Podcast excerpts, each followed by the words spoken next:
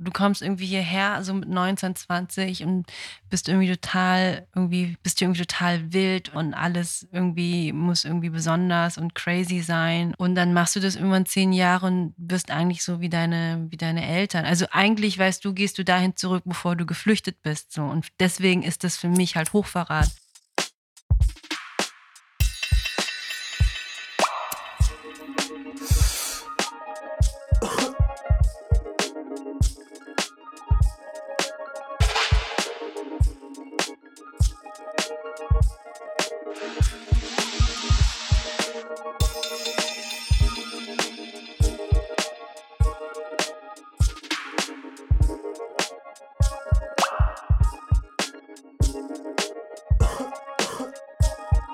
Eine Tüte Bargeld und Lindeier mit Deng Panda. Hallo und herzlich willkommen zu einer neuen Folge auf eine Tüte.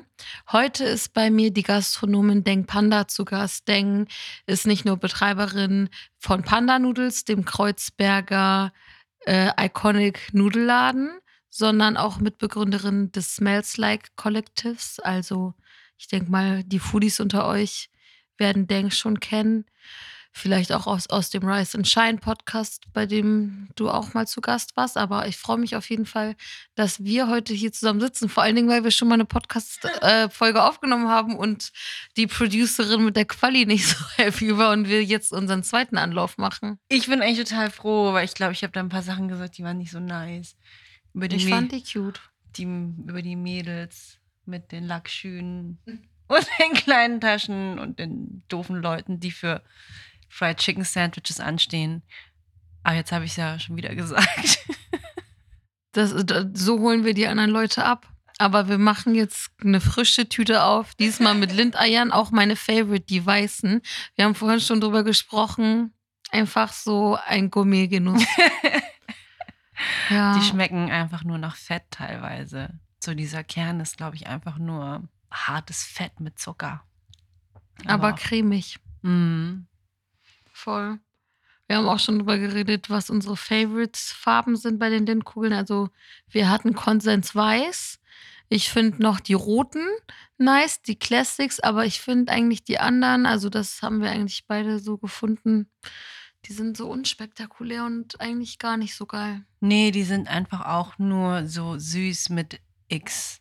Aber was ich halt, die Verpackung, die Verpackung ist halt immer geil. Ja, ich finde Verpackung bei Süßigkeiten macht so viel aus. Also es gibt einen Grund, warum man so Raffaello und Rocher und Küsschen als Gastgeschenk immer mitbringt, weil es ist halt ein Erlebnis, weißt du? Du siehst so diese so durchsichtige Verpackung, also so weißt du bei Rocher so diese Box, bei Raffaello so diese Schachtel und es hat immer schon, das kündigt sich schon als so ein Event an. Das ist nicht einfach nur so ein Snack. Das hat schon immer, also für, für also weil es ja auch ein bisschen teurer ist. Mhm. Als Kind fand ich, das sind das halt so diese fancy Süßigkeiten gewesen. Ja, weil es gibt ja verschiedene so Schokosachen, die so äh, Classic mitgeführt werden als Gastgeschenke. Es gibt Raffaello Rocher etc. Es gibt diese Quality Street Karamellboxen. Die was? Diese, die Quality Street. Weißt Kenn du, diese, diese Metalldosen mit so verschiedenen Toffees. Ah, das ist so, so ein bisschen auch britisch gemacht, mit oder? metallicfarbenen bunten pa Papieren. War nicht super common. Sehr häufig hat man gesehen, diese gut und günstig Rossmann-Goodies, die Nougat-Muscheln. Ähm, ah, die, die fand ich früher auch geil, die so so Seetierform hatten und so marmoriert sind. Genau, genau. Ja, die fand ich auch immer nice. Die fand ich schon immer fast zu schade zum Essen. Ich habe die selten, ich habe die erst als erwachsener Mensch gegessen, weil wir die immer bekommen haben und dann weiter versteckt haben beim nächsten Besuch. Und dann habe ich halt so deutsche Friends gehabt, die das wirklich sich so kaufen und essen. Und ich war einfach, wow. Ich war so krass. Ich dachte, der Purpose von diesen Essen ist eigentlich nur verschenkt werden. Und irgendwo geistert seit 1996 dieselbe Packung rum, die so von einem Haushalt zum nächsten wandert.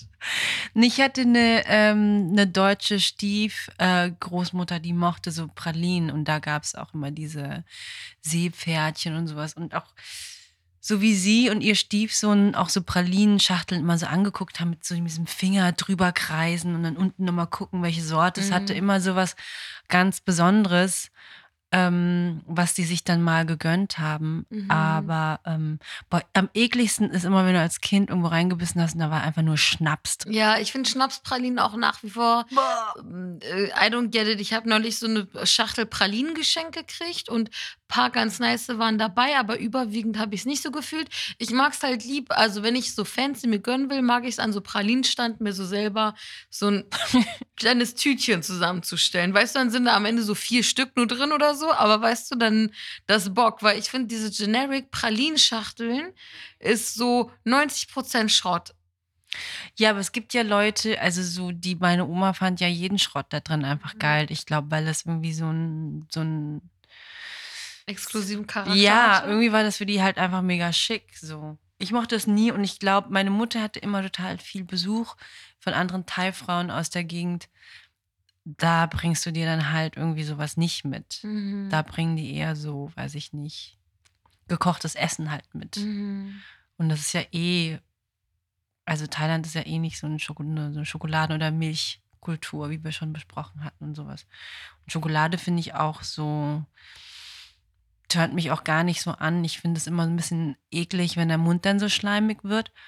Ich finde es immer total erstaunlich, wenn Leute sich dann so, wenn Leute irgendwie sagen, boah, wenn ich eine Tafel Schokolade aufmache, muss ich die dann mal ganz essen. Und ich denke, boah, du isst eine Tafel Schokolade, wie geht das Ich esse eigentlich? manchmal eine Tafel Schokolade. Echt? Ja, kommt auf die Schokolade an. Milchschokolade? Also, ich habe es lange nicht mehr gemacht, muss ich sagen, weil ich ähm, am liebsten jetzt so für mich entdeckt habe, die Tonis Schokolade. Und die Mm. ist so recht mächtig. Und dann Mm. esse ich immer nur so ein paar Stück, weil die auch teuer ist und ich nicht für Euro am Tag wegsnacken kann. So eine, so eine? Tafel kostet 4 Euro. Ja, 3,50 und wenn du an der Tanke holst, halt 4 Euro. Krass. Wusste ich nicht. Ja. Aber davon hat man halt länger was, weil die so massiv ist auch. Aber zum Beispiel so eine Rittersport lässt sich schnell finishen. Ich sag dir warum. Das sind so vier von diesen kleinen Rittersport-Quadraten ergeben eine Tafel. Ah. Ja, ich finde Und wenn man jetzt so sagt, vier von diesen vier kleinen Vierer Rittersports, klingt nicht nach viel. ich bin so voll der Verpackungstyp. Also es gibt, in welchem Kino war das mal? Ich glaube, in Mitte im Kubix gab es unten mal, hatten die ewig lange äh, so riesen Rittersportsäulen. Mhm. wo die in ganz vielen getrennten Farben halt diese kleinen Rittersport immer drin hatten. Also eine Säule mit rosa, eine Mhm. Säule mit weiß, hellblau, wirklich zehn Farben. Und ich finde, das sieht dann immer so geil aus, dass ich das haben will und stelle mir dann immer so eine Tüte zusammen und dann knabber ich mal nur so eins an, dann schmeckt mir das nicht. Und bei den Lindeiern ist das auch so, dass du, ich finde ja nach wie vor in so klassischen äh, Einkaufshäusern wie ähm, Wie Karstadt, Karstadt. Mix. Ja, diese liebe die. Süßigkeitenabteilung, obwohl ich echt nicht auf Süße stehe, ich finde die Süßigkeitenabteilung da immer so geil. Also, da gibt es ja auch diese äh, Lindeier 20 Sorten, Mhm. Jelly Bellies 50 Sorten, Mhm. Rittersport 30 Sorten, alles immer so schön zusammen, so, so OCD Heaven einfach. Und dann hat man immer so das Bedürfnis, es auch haben zu wollen. Aber dann laufe ich immer ganz schnell in die Kosmetikabteilung, das hat denselben Effekt irgendwie. Ja, Schweden hat voll die Pick-and-Mix-Culture, dass so eigentlich in jedem Supermarkt, Kiosk, Tanke und so, so vor allem Gummibärchen, aber teilweise auch Schokolade und so ummantelte Nüsse und so, die in so Tüten zusammenstellen kannst. Also eigentlich eine meiner Favorite-Tüten. Aber kommen wir zum Thema Inhalt, direkt zum Inhalt deiner Tasche. What's in your bag? Was hast du so dabei? Ähm, ich habe heute leider nur meine ähm, Arbeitstasche dabei. Da ist mein Laptop drin. Da ist drin, ich glaube, noch ein, ein Autan ist da drin, weil ich immer in den Wald gehe mit den Hunden. Dann habe ich da drin, der, die gelbe Mappe ist voller Briefe aus dem Briefkasten, weil ich jetzt ganz äh, stolzer, erwachsener Mensch bin, der schafft, den Briefkasten regelmäßig aufzumachen. Das habe ich bis vor kurzem nicht gekonnt, ohne Schweißausbrüche und Lebenskrise. Einmal wurde der sogar aufgebrochen und da war halt echt so ein dicker Stapel Briefe drin. Und die waren halt alle weg. Und dann dachte ich, boah, die Person, die das sieht, die ganzen Mahnungen und Vollstreckungsbescheide und sowas, was denkt er denn jetzt von mir, was ich bin? Und schmeißt es dann einfach weg. Und dann kriege ich vielleicht noch mehr Ärger, weil ich Sachen nicht rechtzeitig bezahlt Mhm. habe. Und dann erzähle ich denen so eine total blöde Geschichte, hier, mein Briefkasten ist aufgebrochen Mhm. worden und alle meine Rechnungen sind weg. Briefkästen sind so scheiße, weil da nur noch Scheiße drin ist. Mhm. Ich hasse es auch, wenn man auf dem Briefkasten stehen hat, bitte keine Werbung. Ich mache auf, was ist drin? Nur Werbung. Ich bin so, ich habe dich gebeten, klar und deutlich, und du hast es nicht respektiert. Was bedeutet mein Wort noch? Aber hast du auch Probleme? Hast du auch so Anxieties, das Ding aufzumachen? Oder? Ich muss halt immer für meine Eltern so Briefkram machen. Ah, okay. Deswegen, ich bin so ice cold, weißt du? Ich, ich spüre nichts mehr. Ich mach einfach auf. Aber ich bin dann so jemand, der muss so Briefe sofort aufmachen. Ich bin, ich krieg Oh. schon so sweaty hands. Ich muss so wissen, ich kann nicht so mit einem Brief in der Tasche, so weißt du, auf dem Weg nach draußen, ich packe ein und dann guckt man sich dann, wenn man nach Hause kommt, an. Nein, ich muss so direkt wissen. Ich mache dann quasi, wenn ich aus dem Briefkasten was hole, auf dem Weg in meine Wohnung schon den Brief auf. Ja, das mache ich auch, weil ich wissen will, was da los ist. Aber ähm, das Lustige ist, das ist wohl so ein echt so ziemlich ähm, übliches Problem, dass man Angst hat davor. Gerade meine äh, nicht deutschstämmigen Freunde haben da ri- riesig, riesig Angst vor. Ich habe, mein bester Freund hat bei mir gelebt. Er ist ähm, in Eritrea geboren und mit der Familie nach Schweden geflüchtet. Und ähm, der muss, also bei dem war das, glaube ich, noch schlimmer, was sich da gehäuft hat, als bei mir. Und ähm, bei mir ist es tatsächlich, wenn man es öfter aufmacht, ist ja weniger drin, dann hat man irgendwie weniger Angst. Das ist so eine, so, ein, ähm, so eine Angsttherapie gewesen. Da musste ich erstmal selber hinkommen, diese Angst überwinden. Aber ähm, wenn man mit Leuten darüber spricht, das ist total interessant, wie die dann selber dann so sagen, ja, habe ich auch, weil es irgendwie auch so was Beschämendes ist. Mm, So, aber was mir zum Beispiel geholfen hat, hat ich habe jetzt eine neue Steuerberaterin, die echt der Hammer ist, aber die ist auch streng und so.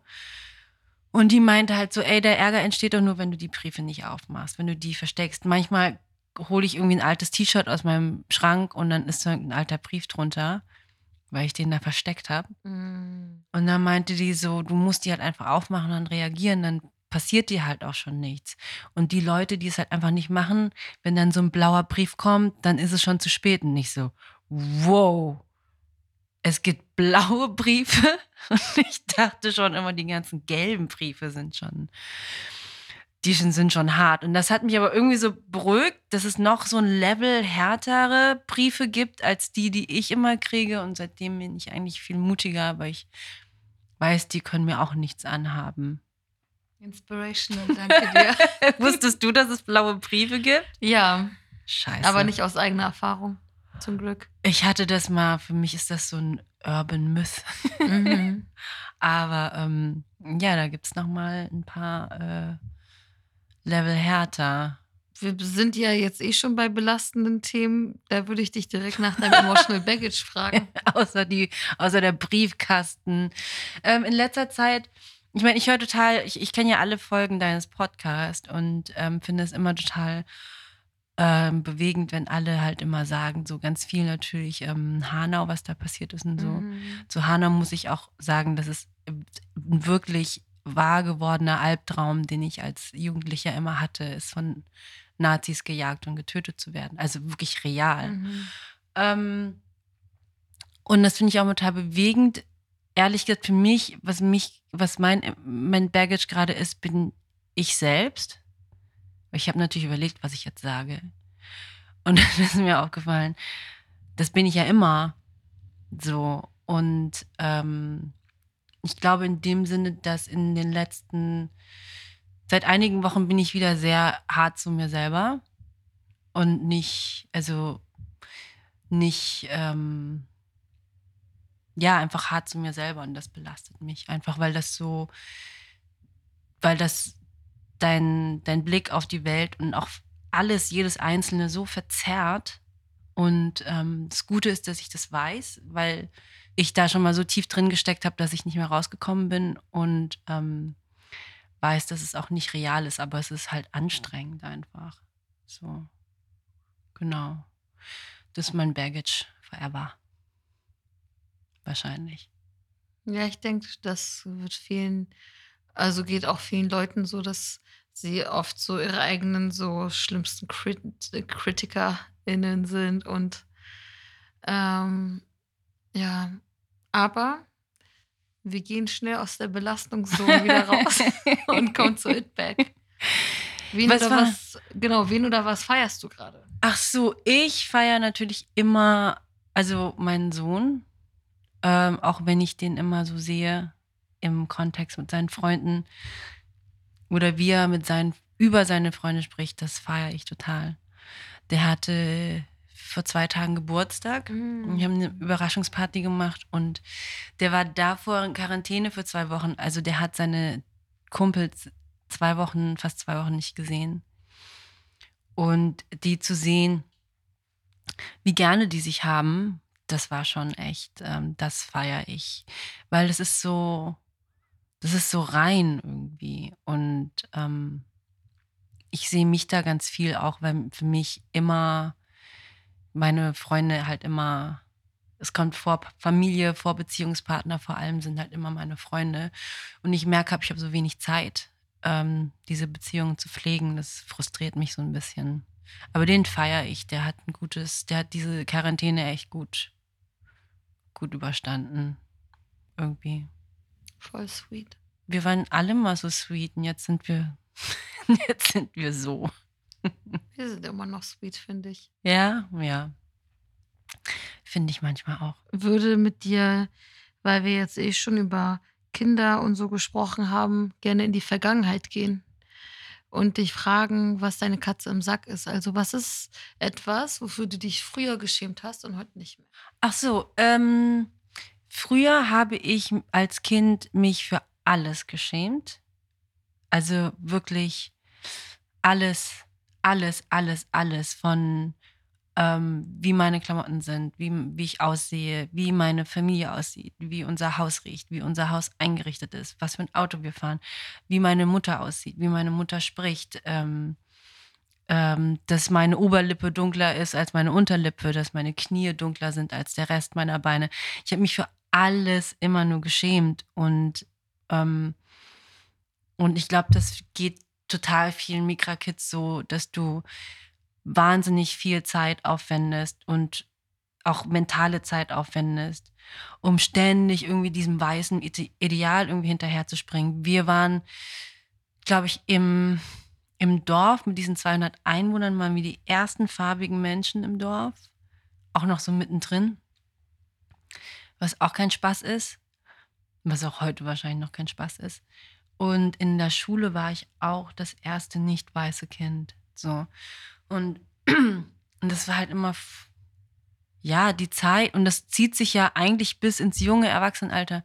Die Zeit, die du damit verbringst, total gestresst zu sein, wie andere sein zu wollen, die Lebenszeit gibt dir keiner zurück. Und das Mhm. finde ich mega frustrierend, so. Weißt du? Und deswegen gibt es nichts Spezielles, wofür ich mich schäme, weil irgendwas, für irgendwas schämt man sich immer. Und ich kann mich erinnern, wenn ich mich mal gut gefühlt habe, kam irg- irgendein anderes Kackdorfkind an meinte so, nach Fritteusenfett. Und hast dich zack total schlecht gefunden. Oder wie sehen deine Haare aus? Also es war irgendwie nie so entspannt. Deswegen ähm, schäme ich mich jetzt für gar nichts. Also ich habe dafür, glaube ich, auch die Lebensenergie in den ersten 19 Je Lebensjahren schon aufgebraucht. Da ist nichts mehr übrig an Scham. Da hatte dieser allgegenwärtige Charme was Gutes, dass du dich zumindest jetzt nicht mehr schämst. Aber du hast recht, diese Zeit kriegt man nicht mehr zurück. Ich denke oft so bei so Sachen, wo man sich so, so sein, einen Teil seines Selbst so unterdrücken musste oder so verstecken musste. Und wenn es dann nicht mehr so ist und es so voll selbstverständlich ist, dass es nicht mehr so ist, dass man so merkt, krass, aber äh, die meiste Zeit meines Lebens war es nicht so und das kriege ich nicht mehr zurück so. Ja, vor allem, also bei mir war das halt so, dass es nicht nur etwas wegdrücken ist und das sind ja so, das sind ja so viele Layer. Du drückst was weg, dann äh, versuchst du dich anzupassen und entwickelst irgendwie auch so eine, so eine, äh, so eine Außenwelt-Persona, also um halt irgendwie dann noch weniger angreifbar zu sein. Also nicht nur, dass du dich so innerlich so zurücknimmst, sondern und ähm, das halt so abzuschütteln, das kostet halt immer noch Zeit, weil man halt natürlich, ähm, ich glaube, jeder hat so ein, so ein, weiß ich nicht, so ein Außenwelt-Persönlichkeit äh, für andere Leute. Aber bei mir ist das, war das viel, viel mehr mit mir so verwachsen. Und das war ich aber gar nicht. So. Also so zum Beispiel mir einzugestehen, dass ich eigentlich ein sensibler Mensch bin und kein taffer Mensch weil ich das schon irgendwann gar nicht mehr wusste, wer ich irgendwie bin oder wie ich wirklich empfinde. Das war halt auch so, kriege ich ja auch nicht mehr zurück. So. Oder wenn man sich selber ganz oft übergeht, um sich irgendwie anzupassen oder irgendwie stark zu wirken oder so. Das ist ein bisschen nervig. Also es ist schon echt ein Luxus. Weißt du, manchmal gucke ich mir irgendwie so Mädels an, so Teenager-Mädels, und die haben halt irgendwie so geile, gesundes Haar und tolle Klamotten und einen super Körper und sehen auch noch nett aus. Und, und ich denke mir, wie muss sich das anfühlen, wenn man mit 15 oder 16 so ist, wenn das alles so unbeschwert ist? Einfach, wo du einfach nur so, deine Probleme sind so, boah, ich habe ihm jetzt gerade getextet und schon zehn Minuten her und er hat die Nachricht gelesen und hat nicht angehört. Weißt du, wenn das deine Probleme sind, so mit 14, 15, wie sich das anfühlen muss, muss ganz geil sein. So. Ja, man, es sollte für alle so sein, dass das die größten Probleme sind im Alter. ich glaube, in der Stadt ist es besser, die Kids, die ich so sehe, die ähm, aufwachsen. Ich meine, es ist auch noch ein anderes Ding. Man, ich habe halt einen Jungen, ich weiß nicht, wie das mit Mädchen ist. Das ist total, da fühlt sich, glaube ich, keiner so wirklich andersartig ähm, weil das ja auch echt eine, eine, eine bunte Truppe an Jungs ist. Aber was die natürlich deswegen auch vermehrt zu spüren bekommen, ist halt natürlich eine Gruppe von Teenager-Jungs, irgendwie à la Couleur in Baggy-Klamotten mit Skateboard, bist du halt direkt erstmal, wirst du schief angeguckt oder es wurde auch schon mal die Polizei gerufen und so. Mhm. Lass uns von der Scham zum Stolz weitergehen. Weil Dinge wenden, wenden sich ja auch mal. Was ist denn das für eine Bag? Das ist die Kategorie eingetütet. Ah. Was ist eine Sache, auf die du stolz bist, die du dir aber nicht auf den Lebenslauf schreiben kannst? Worauf ich stolz bin, ist, dass ich glaube, ich bin stolz drauf, wenn man das so sagen kann. Ich bin ein Mensch, der nie, nie das Gefühl hat, dass man, dass ich ich habe nie das Gefühl, ich gebe zu viel und ich habe auch nie das Gefühl, man nimmt mir zu viel. Weißt du, was ich meine? Also ich bin jetzt nicht so der, ich bin schon der super Giver und so, aber es erschöpft mich nicht, mhm. weil mich das eher so, ähm, ähm, weil ich finde, das lässt mich eher wachsen. Mhm. So. Also manchmal ist es halt super stressig, weil ich immer sofort allen helfen will und Vorschläge mache und zu nichts Nein sagen kann. Mm, was für mein Umfeld wahrscheinlich auch mega nervig ist manchmal. Und dann lasse ich mich auf Sachen ein, die ich eigentlich gar nicht packe. Aber ich habe nie das Gefühl, ähm, das hätte ich jetzt nicht machen sollen. So, das ist so, ähm, das ist halt so wie Liebe wahrscheinlich. Das irgendwie weiß ich nicht. Je mehr du gibst, umso mehr wächst es. Mhm. Aber ist es nicht eine Eigenschaft, die in so einem Arbeitsbetrieb verausgebeutet werden kann? Also, wenn du sagst, ich bin jemand, der sehr viel gibt, dann kommt es auf den Lebenslauf ja eigentlich ganz gut, weil die so denken, ja, dieses Opfer wird niemals Nein sagen. Deswegen habe ich ja direkt als Boss angefangen. Ähm, nö, ich habe auch mal in so einem Riesenunternehmen gearbeitet und für die Leute ist es halt nie genug und nie äh, gut genug. Und das brauche ich dann in meinem Leben auch nicht. Ausgebeutet? Nee, ich habe, hm, weiß ich nicht, ich habe Glück mit meinem Umfeld einfach. So, ich glaube, ich meine, du hast ja auch keine Ärsche in deinem unmittelbaren Umfeld, oder? Ja, ich habe auch gut sortiert. Ja, aber man sortiert ja auch so von selbst, weil so die Leute, die man irgendwie mag, von denen man sich angezogen fühlt, die bringen dann wieder Leute mit, die filtern ja so deine Leute auch für dich Ja. mit, die du dann so neu kennenlernst. Ich habe ehrlich gesagt bis vor drei Jahren gedacht, so ich bin eigentlich total fein mit so meinem Freundeskreis, den ich habe, so klein und fein und habe mir null vorstellen können, dass ich neue Leute kennenlerne oder irgendwie Bock drauf gehabt, aber irgendwie auch durch dieses Smells Like hat sich so eine Tür aufgemacht und ich habe mich gefragt, wo wart ihr mein Leben lang? Also wo auch so geistig irgendwie so ganz viel aufgegangen ist, weil ich diese super tollen Leute kennengelernt habe. Und die bringen wieder neue tolle Leute. Und ich habe, glaube ich, in den letzten drei Jahren mehr mir nahe Menschen kennengelernt wie in den ganzen 15 Jahren in Berlin nicht. Voll schön. Ja, krass. Ja, ich finde manchmal, wenn man so in so eine neue Szene oder so eine neue Community eintritt oder so, das kann so voll schnell so so dieses Gefühl haben von so: „Wow, wie habe ich vorher ohne euch gelebt?“ oder so. ja. Aber dann gibt es auch manchmal so das eigene Drama und die eigenen Konflikte, die sozusagen, ohne jetzt zu sagen, was jetzt besser, was jetzt schlechter, aber das ist dann auch noch mal etwas, was einem vorher nicht so bekannt war oder so, was dann so, ähm, diese Romantisierung dann wieder so runterbringt, wo man auf so 'n nüchternes Level kommt und dann so auch die Leute von die es davor gab oder so äh, so für die das, was sie sind, auch so noch mal appreciaten kann. Ja, ich habe, bei mir sind nicht so viele übrig von vorher. Ja, ich meine nicht unbedingt vorher im Sinne von Schule oder so, sondern bevor man jetzt also, zum Beispiel die Leute, mit denen du gehangen hast, bevor du jetzt Smells Like Mhm. mitgegründet hast. Ja, was mit denen eigentlich? Scheiße, wer war das denn? Bei mir hat sich das relativ dezimiert in den letzten Jahren, weil die dann, also wirklich ganz enge Freunde, nicht so viele, die hatten, sind, haben dann geheiratet und Kinder gekriegt und sind äh, wieder aufs Dorf zurückgezogen, wo wir herkommen. Und ähm, ja, also wenn ich die nicht so lieben würde, würde ich die ehrlich gesagt total verachten. Mhm. Aber da ist der Kontakt auch nicht mehr so groß. Was habe ich eigentlich davor gemacht? Habe ich viel gearbeitet und eine Handvoll Freunde von damals sind immer noch da. Es ist halt irgendwie, kreist man dann auch oft um dieselben Dinge. Ich habe auch mich von Freundschaften einfach, ich bin halt so ein Ghoster, ehrlich gesagt auch. Wenn ich irgendwie merke, da gibt jetzt nur noch so die eine Dynamik, wo man sich, das Einzige, was einen zusammenhält, ist, sich über was zu beschweren die ganze Zeit. Ich habe keinen Bock drauf. Verstehe ich, habe ich auch immer nicht, weil ich denke so, wir müssen schon über mehr bonden können als über Abgrenzung. ja, oder?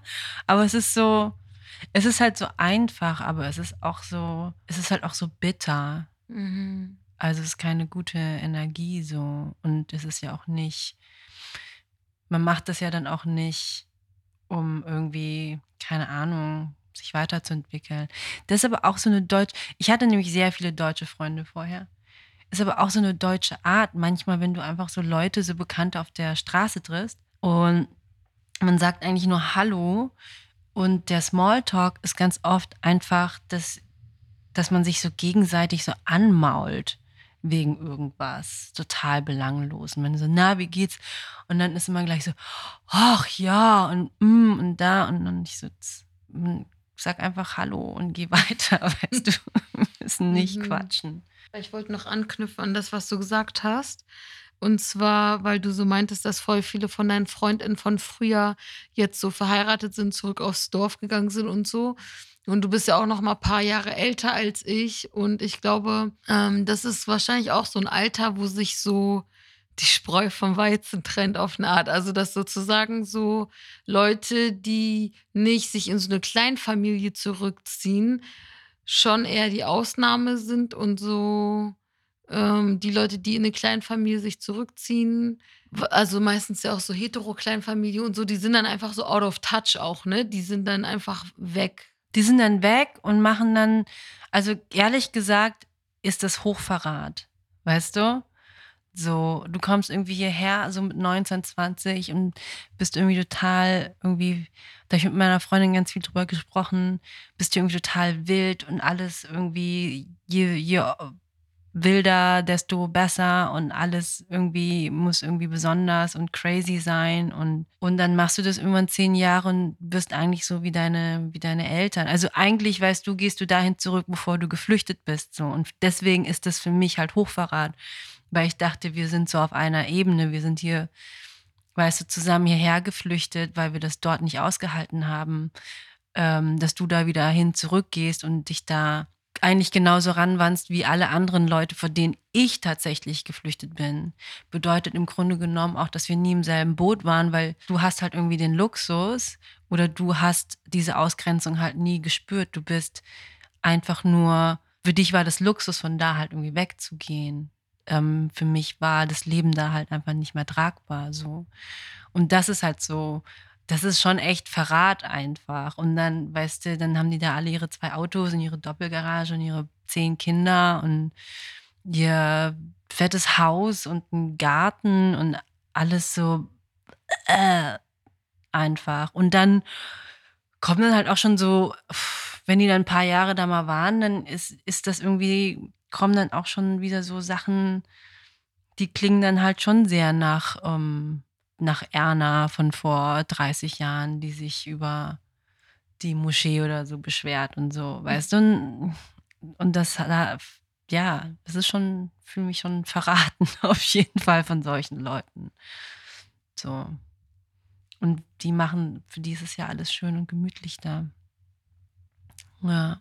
Voll, ich hatte, ähm, als ich in Flensburg eine Lesung hatte, im Anschluss mich mit zwei Leuten, die ähm, Teil der Organisation und so waren, auf Getränke hingesetzt. Und wir haben irgendwie, wir sind auf einmal aufs Thema gekommen, dass es, ähm, wenn man nicht unbedingt in so vielen Kontexten unterwegs ist, sondern so in der heteronormativen Sphäre, ab einem bestimmten Alter voll schwer ist, so tiefe Freundschaften zu finden, ähm, wenn man eben nicht so äh, umgeben ist von Leuten, die einen alternativeren Lebensstil oder so haben. Wobei ich weiß nicht, ob Single sein mit 40 jetzt unbedingt alternativ ist. Aber weißt du, wie ich meine? Leute, die nicht in dieser hetero-Kleinfamilie sich zurückgezogen haben, weil einerseits alle ähm, ähm, Plätze für Freundschaften sind schon seit der Schulzeit vergeben. Also ja. du kommst auch gar nicht in Kontakt mit den Leuten. Mhm. Also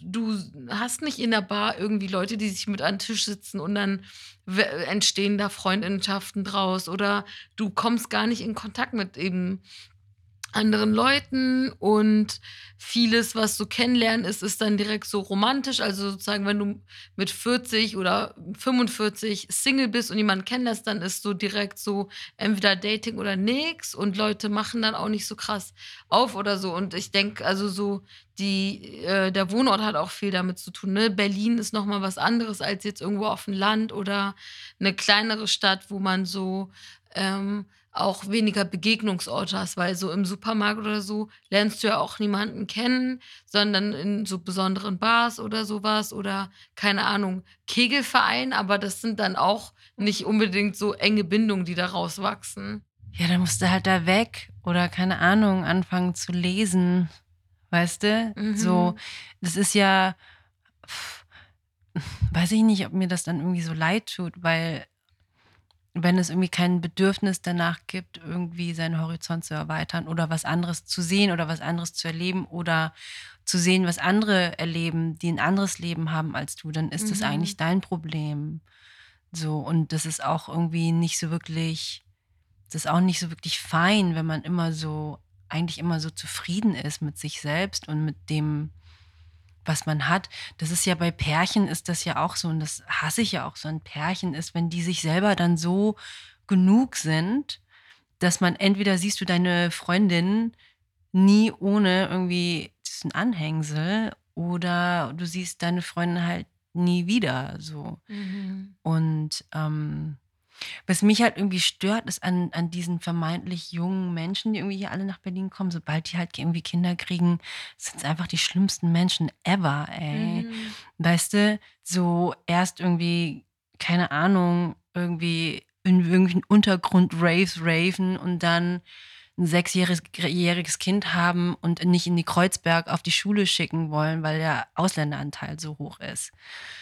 Ähm, so Leute dann halt und die dann nach Zehlendorf ziehen. Oder es muss dann die Waldorfschule sein oder die Privatschule, weil da sind halt nicht so viele Ausländer. So. Und das sagen die halt auch so unverblümt, aber halt irgendwie, weißt du, fünf Jahre vorher noch so auf Antirassismus-Demos zu gehen, verstecken sich dann halt so hinter ihrem Elterntum und ihrem Beziehungstum. Das finde ich so eklig. Und das ist auch so Hochverrat. ja, ich meine, man kann ja auch irgendwie Kinder haben und trotzdem nicht so einen heteronormativen Weg folgen. Also da, damit meine ich nicht so im Sinne von, du sollst nicht, äh, du bist irgendwie automatisch raus, wenn die Person, mit dem du, mit der du ein Kind hast, auch deine Beziehung ist oder so, sondern so ist dann alles nur noch die Kernfamilie, also diese Kleinfamilie oder wie ist so, oder wie, welche Rolle spielt noch Wahlfamilie, wo gehen deine Ressourcen rein, also sowohl Aufmerksamkeit als auch Geld, Zeit, ähm, Fürsorge und so. Also Leute denken sozusagen, es gibt nur diesen einen Weg. So, du, okay, sobald du so eine Kleinfamilie gründest, ist so alles so abgesteckt, aber es gibt ja super viele verschiedene Arten und Weise, dem auch so zu entkommen. Ich glaube, da unterschätzt man einfach total, wie gefangen man halt in so einer Bubble, in seiner eigenen Bubble ist. Ich glaube, das kannst du nämlich nicht so leicht ähm, abschütteln, indem du irgendwie sagst, so, ich möchte das so nicht machen. Ich glaube, es ist auch definitiv ein Bedürfnis, muss da sein, dass deine Welt oder dass die Erfahrungswelt deines Kindes anders ist als das, was du hattest oder als das, was du nicht gut findest.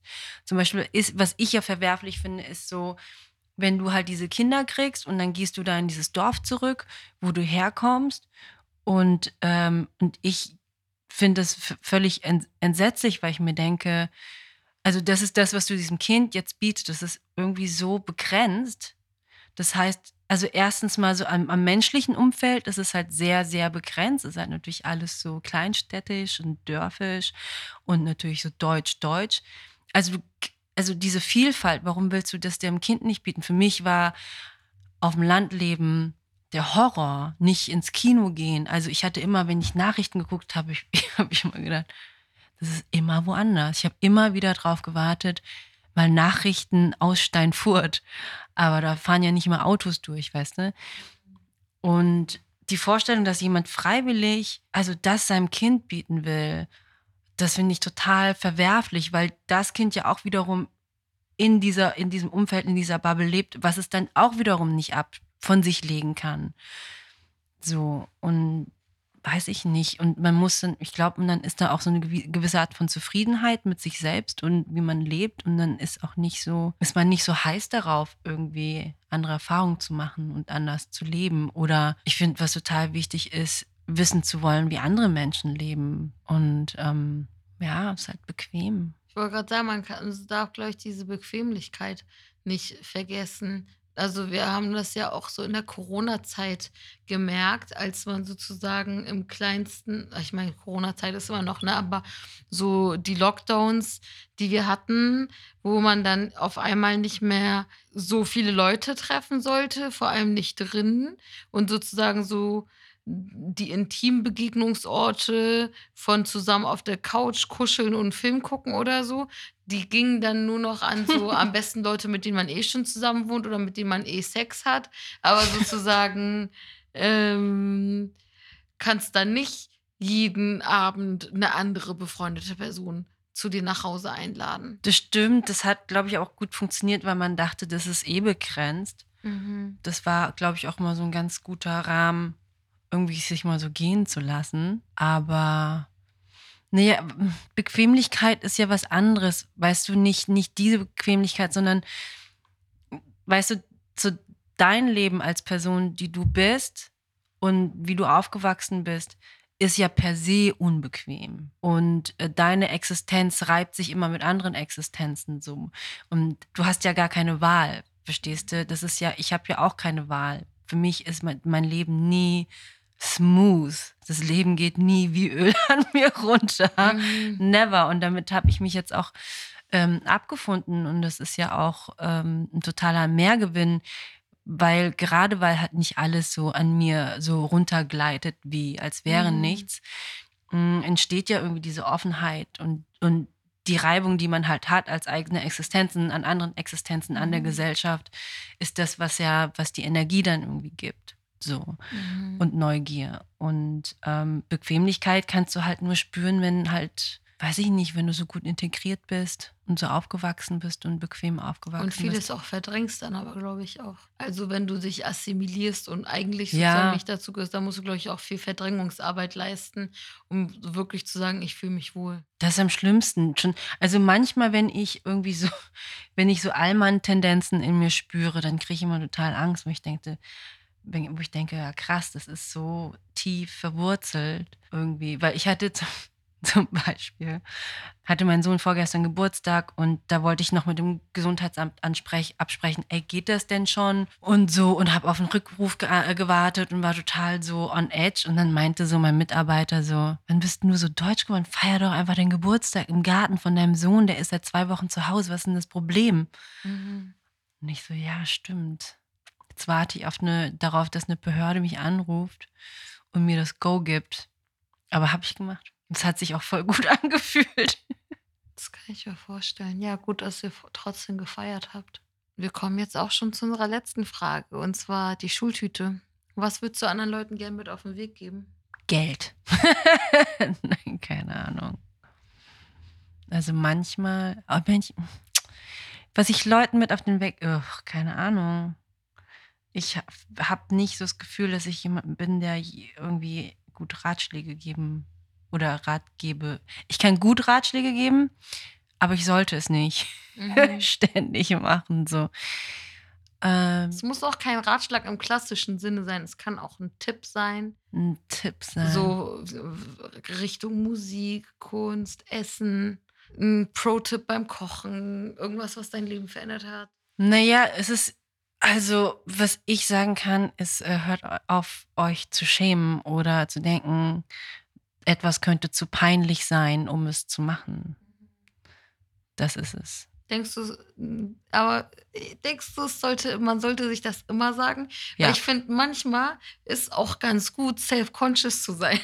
Das kann man ja auch sein, aber du kannst ja irgendwie, weißt du, du kannst irgendwie, du kannst, die kann ja irgendwie auffallen, oh, boah, das sieht, sieht jetzt irgendwie, ist irgendwie crooked und sieht scheiße aus oder keine Ahnung, ich habe irgendwie Soße im Gesicht und so, aber du kannst dich ja immer noch dafür entscheiden zu sagen, pff, ich wische es weg, ist mir nicht Ja, peinlich. Das meine ich auch nicht. Ich meine eher so manchmal sind Leute zu selbstbewusst, wenn sie mit manchen Statements oder Sachen so in die Welt treten.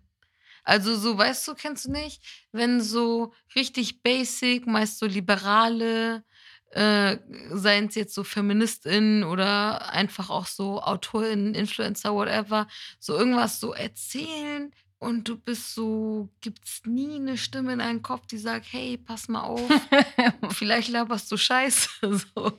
Das ist ja was anderes. Das ist ja so, das ist ja total, das ist ja völlig, äh, das ist ja so Selbstbewusstsein. Aber mit Scham meine ich, weil Scham ist ja eigentlich was total überhaupt nicht Reales. Also es Du hast ist, recht. Also Scham ist was anderes. Das eine ist so Zweifel oder Kritik oder so, was Genau. ich meine. Und so Scham bringt ja auch nichts. Ich hasse es auch, wenn jemand, ähm, wenn man jemanden so Kritik sagt. Ähm, ob jetzt was Politisches oder Privates, spielt keine Rolle. Und die Person hat Schuldgefühle und Schamgefühle und stiebt deswegen die ganze Zeit Filme, aber ändert nichts. Ich bin so, von deinen Schuld- oder Schamgefühlen mm, kann ich mir jetzt auch nichts kaufen. es ist ja auch so kein, das ist ja so kein, Scham ist ja, entsteht ja eigentlich, das ist ja das absurde, Scham entsteht ja in, in dir selber und denkst aber, ähm, dass sie von außen kommt. Also es ist total irreal einfach. Und ähm, die beste Freundin von meinem Sohn, die hatte so, und das war vor ein paar Jahren, und ihr war immer so, oh, mach das nicht, sag das nicht, tu das nicht, immer voll, das, du bist total peinlich oder das ist peinlich und das ist peinlich. Weil zum Beispiel meinem Sohn ist gar nichts peinlich und das zeichnet ihn auch bei seinen Freunden irgendwie aus. Und dann meinte ich so zu ihr, ey, Lynn, hör mal, weißt du, wie viel Spaß dir entgeht, wenn du ständig irgendwie Dinge nicht machst, weil du denkst, dass sie dir, dass sie einfach peinlich erscheinen. So, du greifst ja etwas vorweg, wovon du irgendwie gar nicht weißt, ob es real ist oder nicht. Und dann guckte sie mich nur so mit so riesengroßen Augen an, als wäre das so voll die Epiphany. Mhm. Und das war es letztendlich, glaube ich, auch immer so. Und ich glaube, äh, so zu junge Mädchen ist Scham echt schon belastend, so wie du auch erzogen wirst und so. Und das ist ähm, und wird ja auch nur so weitergetragen, aber es ist nichts Reales.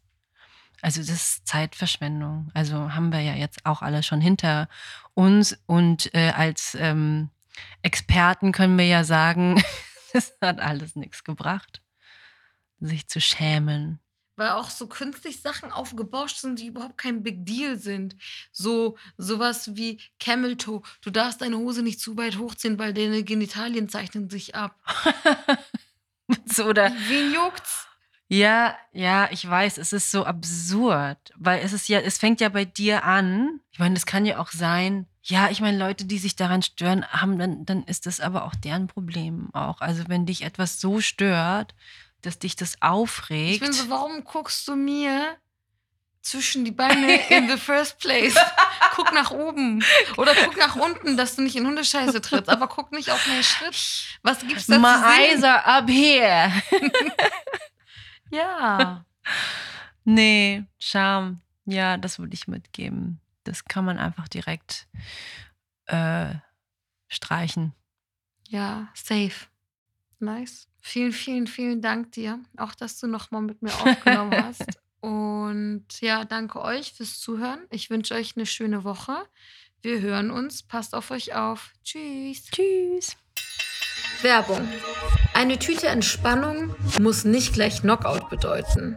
Wenn ich noch Arbeit, einen Verkehrsweg oder andere Aufgaben vor mir habe, die meine volle Aufmerksamkeit in Anspruch nehmen und ich nüchtern bleiben will, ist CBD in meiner Tüte. Vor allem bei Kopfschmerzen, innerer Unruhe oder Unterleibsschmerzen hilft es mir einfach, ein paar Tropfen von meinem Cantura CBD-Öl mit 12% CBD das ist also das Akutöl, unter die Zunge zu tröpfeln und nach kurzer Zeit die Wirkung zu spüren. Für unterwegs liebe ich das SOS-Spray, das es in verschiedenen Geschmacksrichtungen wie Minze oder Mango gibt und problemlos in jede noch so kleine Tasche passt. Mit dem Code CBDMaus5ml, alles groß und zusammengeschrieben, bekommt ihr den Spaß zum halben Preis. Das Cantura Akutöl gibt es damit für 19,90 Euro statt 39,90 Euro. Auch auf alle anderen Öle gibt es 20 Euro Rabatt. Ihr könnt aber auch das Cantura CBD Bundle nehmen. Darin enthalten ist neben dem Cantura Akutöl ein SOS-Spray für 29,90 statt 49,90. Das SOS-Spray bekommt ihr also für einen schlappen Zehner dazu. Der Code nochmal zum Mitschreiben CBD-Maus 5 ml für Relaxation auf gut und günstig Basis ohne Kater.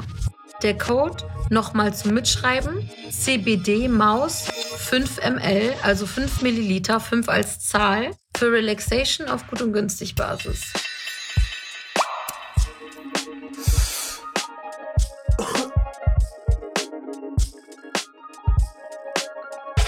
Das war der Podcast auf eine Tüte. Produziert von Cousin Productions. Jingle Neda Sanae, aka Nedalot. Konzept, Redaktion und Moderation ich, Hengamea Gubifara.